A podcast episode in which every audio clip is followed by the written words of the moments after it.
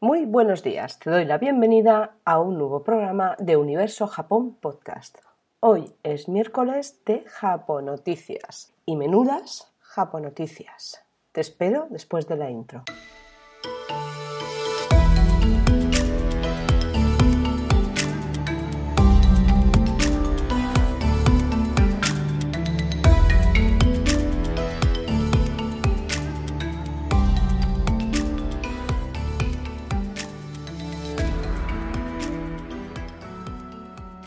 Feliz miércoles antes de nada. Espero que tu día sea fantástico y que disfrutes mucho de esta semana previa al lunes que tenemos festivo, espero que tengas súper puente. Yo por mi parte, la verdad es que me estoy divirtiendo bastante con las japonoticias que te voy a contar hoy.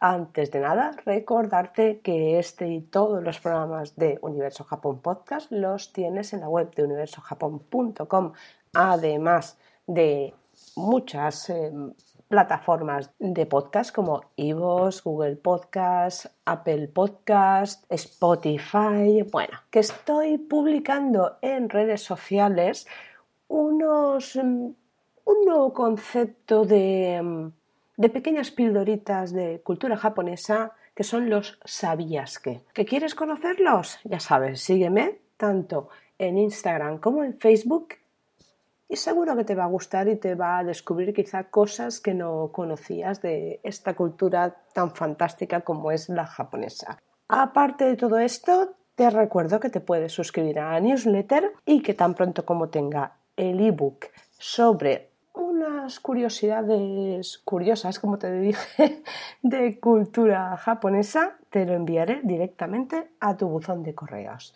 electrónico, por cierto. Y mientras tanto, te enviaré la newsletter semanal. En fin, que ya después de este minutito de autopublicidad, autobombo o como lo quieras llamar, empezamos con las noticias de hoy. La primera noticia tecnológica y, de estas que dices, bueno, em, japonesa tenía que ser. Detienen a un hombre en Japón por usar una inteligencia artificial para quitar la censura de los genitales de actores y actrices de películas de adultos. Este hombre de 43 años ha sido arrestado por la policía japonesa por usar la inteligencia artificial para burlar la censura que se viene haciendo en las películas de adultos en Japón. No sé si lo conoces, pero en las películas de adultos japonesas las partes íntimas se pixelan. Algo que yo considero ridículo, pero bueno, es mi opinión. Es mi opinión y no va a ningún lado. En este caso, el, detenido Masayuki Nakamoto se valió de esta tecnología para eliminar los píxeles que cubren las partes íntimas de los actores y actrices y sacarlos a la luz sin pixelar. ¿Que cómo lo hizo? Bueno, pues este hombre utilizó la inteligencia artificial y alimentó ese programa con un montón de fotografías de gente desnuda para que la misma inteligencia artificial aprendiese de todo el material que le estaba incluyendo y luego lo aplicó a esas películas de adultos consiguiendo el resultado final, una película sin ningún tipo de censura. En este caso, ¿cuál ha sido el artículo que ha infringido? Pues bueno, el artículo 175 del Código Penal, que prohíbe distribuir materiales indecentes. Por eso, por este motivo, por este artículo, es, es la motivación que lleva a distribuir la pornografía japonesa parcialmente censurada. En Japón no existen muchas condenas eh, en este sentido. Uno de los casos así más bestia de todo eso ha sido el, de 2004, cuando un dibujante de manga, Suba Yuji, fue condenado al pago de 1,5 millones de yenes, unos 100.000 euros al cambio, por el Tribunal Supremo de Japón, que entendió que la censura que había aplicado a uno de sus mangas eróticos era insuficiente. El detenido, cuando llegó a las autoridades eh, admitió que, bueno, que sí que había infringido los derechos de autor, o sea, había violado los derechos de autor y eh, mostrado imágenes obscenas y admitió que lo había hecho por dinero. ¿Qué ha ganado este hombre con todo su negocio? Pues bueno, unos 11 millones de yenes, según la NHK, unos 80.000 euros vendiendo más de 10.000 vídeos manipulados. Sin embargo, eh, se, le, detuvo por la venta específica de 10 fotos falsas valoradas en algo más de 15 euros cada una. Manda narices que, que se le haya pillado por una chorrada semejante. ¿Dónde está el problema y es a donde voy yo en cuanto a la peculiaridad de las leyes en Japón. Bueno, según su abogado, mm, bueno, según su abogado no, a ver, eso es un hecho. El problema o el problema o no, o la interpretación que ya el abogado haga de, las leyes y su aplicación, pues bueno, ya es un poco ya entra dentro del juego judicial, ¿no? Pero eh, él dice que no hay ninguna ley que penalice el uso de la inteligencia artificial para hacer este tipo de imágenes. Y por lo tanto, Nakamoto no ha podido ser acusado, por ejemplo, de violar la intimidad de los actores y actrices cuya imagen manipuló. Curioso, ¿verdad? De momento, ahí se han abierto las puertas para el uso potencial de esta inteligencia artificial para, pues bueno, utilizarlo en determinadas actividades no muy lícitas o no muy eh, éticamente recomendables. Está claro mm, que la inteligencia artificial, así como cualquier tipo de tecnología, puede jugar a nuestro favor o puede jugar a nuestra contra. Eso ya depende mm, de la decencia o de la moralidad o llámese X de la persona que lo utiliza y sobre todo la mente que está detrás de todo eso y que lo consume, obviamente. En fin, le doy las gracias a la fuente businessinsider.es y vamos a por la segunda que también va de leyes. En este caso, la segunda noticia, yo no sé si eso en España sucede o no, la verdad, no soy funcionaria, no sé si, si es el caso, si alguien lo es, por favor que lo ponga en comentarios. El caso es que en Japón, un joven funcionario de la ciudad japonesa de Hiratsuka fue suspendido de su puesto de trabajo durante seis meses por publicar varias novelas sin el permiso de sus jefes mientras estaba de baja por enfermedad. Bueno, esto es lo que ha dicho la NHK. Y es que este señor, funcionario japonés, entre julio de 2020 y este octubre de 2021, empleado de 28 años, ha publicado cuatro obras y ha obtenido por eso unos 3,2 millones de yenes, unos 28.200 dólares. No está mal para ser un segundo trabajo.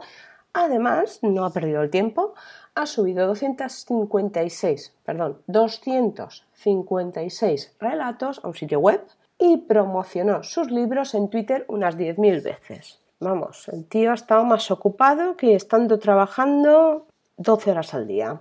Al parecer, el pasado junio, las autoridades locales recibieron una denuncia anónima, alguien se fue de la lengua, y abrieron la investigación gracias a esa denuncia. ¿Qué sucedió? Pues que, claro, lo habían pillado infragante y el hombre lo admitió. Y luego, pues bueno, recientemente eh, ha, renunciado a su puesto de trabajo, obviamente. Yo creo que más que porque lo hayan pillado, yo creo que es más rentable su otra actividad que la, que la primera de funcionario. No, no lo sé. Bueno, habría que preguntárselo a él directamente por cuál de las dos gana más pasta.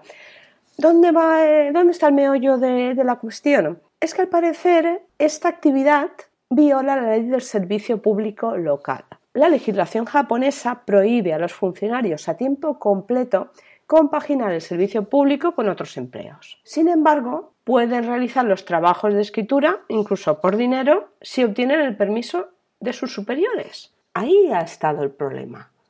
Ese es el quid de la cuestión, que este señor ha hecho todo eso sin pedir permiso. Yo no sé si esto sucede aquí. ¿O sucede mm, para otras cosas? Yo creo que sí que es incompatible determinadas cosas con un cargo público. Creo que sí, más que nada porque pueden obtener de alguna manera información privilegiada que puede ser aplicada a determinadas empresas o, beneficios particulares. Pero el publicar una novela, pues no sé hasta qué punto.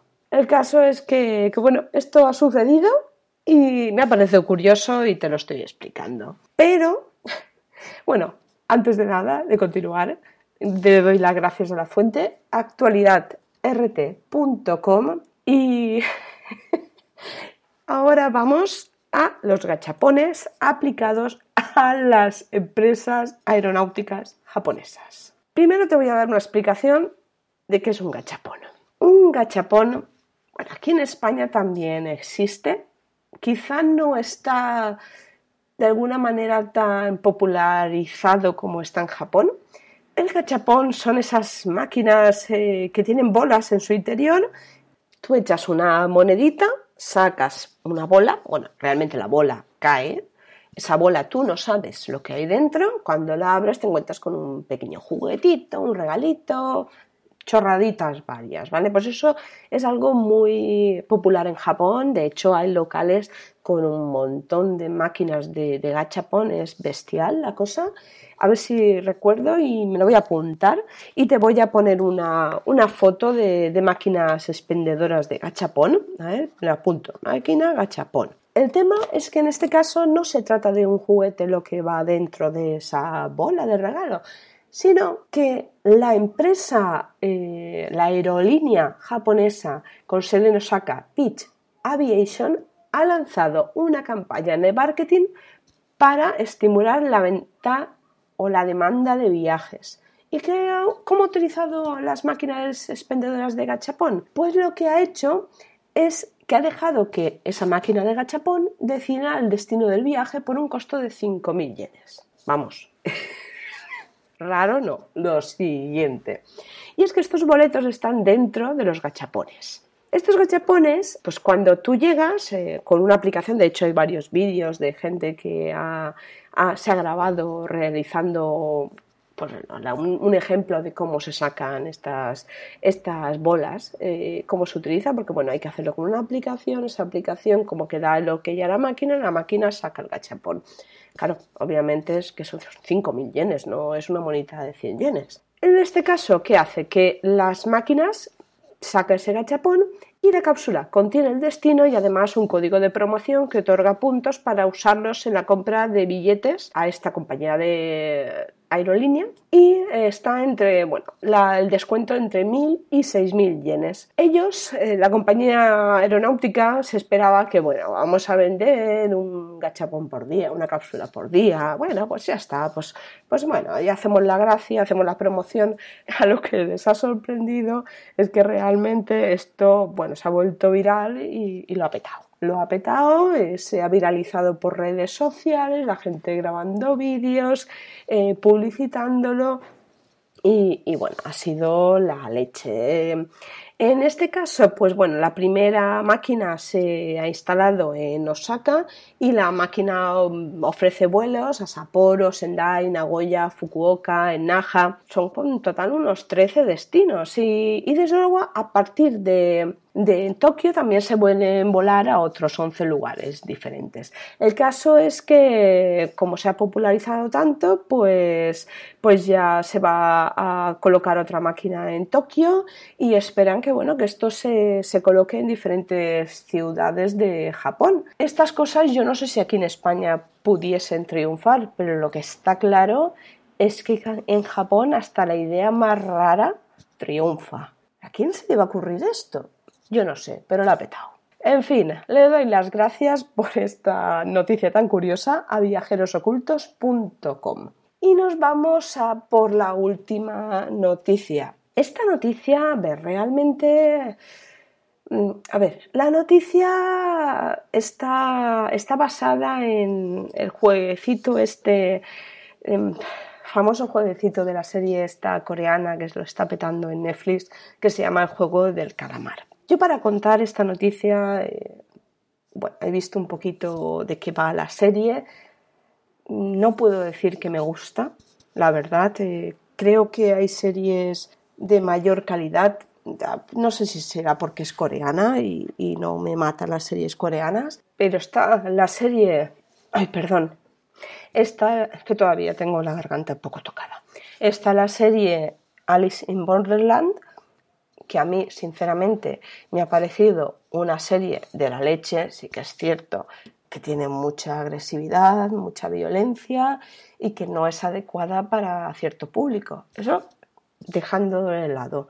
Pero me ha parecido muchísimo más buena que esta. Lo poco que he visto, ya te digo, que, no, he, no he visto todos los capítulos ni he ahondado en ella, pero eh, bueno, también estoy viendo todo el tema de que se está formando en los colegios, porque bueno, la gente, los adultos en este caso, están permitiendo a sus hijos que vean este tipo de series, y en concreto esta en particular, la del juego del calamar, algo que que yo como madre, aunque mi hija ya es mayor, considero que no es adecuado para una mente infantil. Pero bueno, no estoy aquí para dar lecciones de moral, sino para dar noticias y te quería únicamente poner en contexto. Bueno, y también, a ver, me gusta expresar mi opinión personal. No me gusta nada esta serie, no me gusta eh, la popularidad que está alcanzando entre los niños en los colegios, no me gusta nada, creo que es peligroso. Pero bueno, el tema es que, eh, como siempre, cuando algo se vuelve viral y se vuelve popular, pues salen los detractores, o en este caso intentan buscar algo para, para, fastidiar esta serie. Y en este caso yo creo que están bastante acertados. Hay una película japonesa, bueno, que según eh, muchos telespectadores que han visto la serie del juego del calamar, dicen que el juego del calamar es un, plagio de esta película. Esta película en cuestión se llama As the God Will. En japonés se llama Kamisama no Lu Tori. Esta película yo creo que es todavía más bestia que el juego del calamar y tiene muchas similitudes. Esta película se, se fue, o sea, perdón, se estrenó en 2014 es japonesa, no es coreana y tiene similitudes en cuanto a que se basa en juegos infantiles para realizar todas esas pruebas eh, de algún modo sangrientas y mortales. Las diferencias en el juego de calamar no todos mueren, pueden quedar varios vivos, no solo uno tiene que ganar. Sin embargo, en este juego mueren todos menos uno. Eso quizá es un poco más similar a Battle Royale y, bueno, perdón, Battle Royale, que a veces no pronuncio bien, o incluso el debate que se abrió con Battle Royale y los Juegos del Hambre. Ahí hay también similitudes bastante importantes. La cuestión, ¿dónde está? Pues que se ha visto una similitud muy importante, sobre todo en el primer episodio. ¿Qué sucede? Bueno, en el primer episodio, en la primera prueba. Y es que en la primera prueba es la típica prueba que llamamos aquí eh, un, dos, tres, el pollito inglés, ¿no? Es, eh, cuando alguien está de espaldas, eh, dice esa frase, la gente se va, van corriendo, los participantes van corriendo y deben de pararse cuando la persona se voltea y no los puede ver moviéndose. Si los ven moviéndose, automáticamente quedan, em, ¿cómo se dice? Quedan, quedan, quedan descalificados. Eso a veces no me salen las cosas, perdón. Entonces, en este caso, la descalificación lleva consigo un tiro en la cabeza.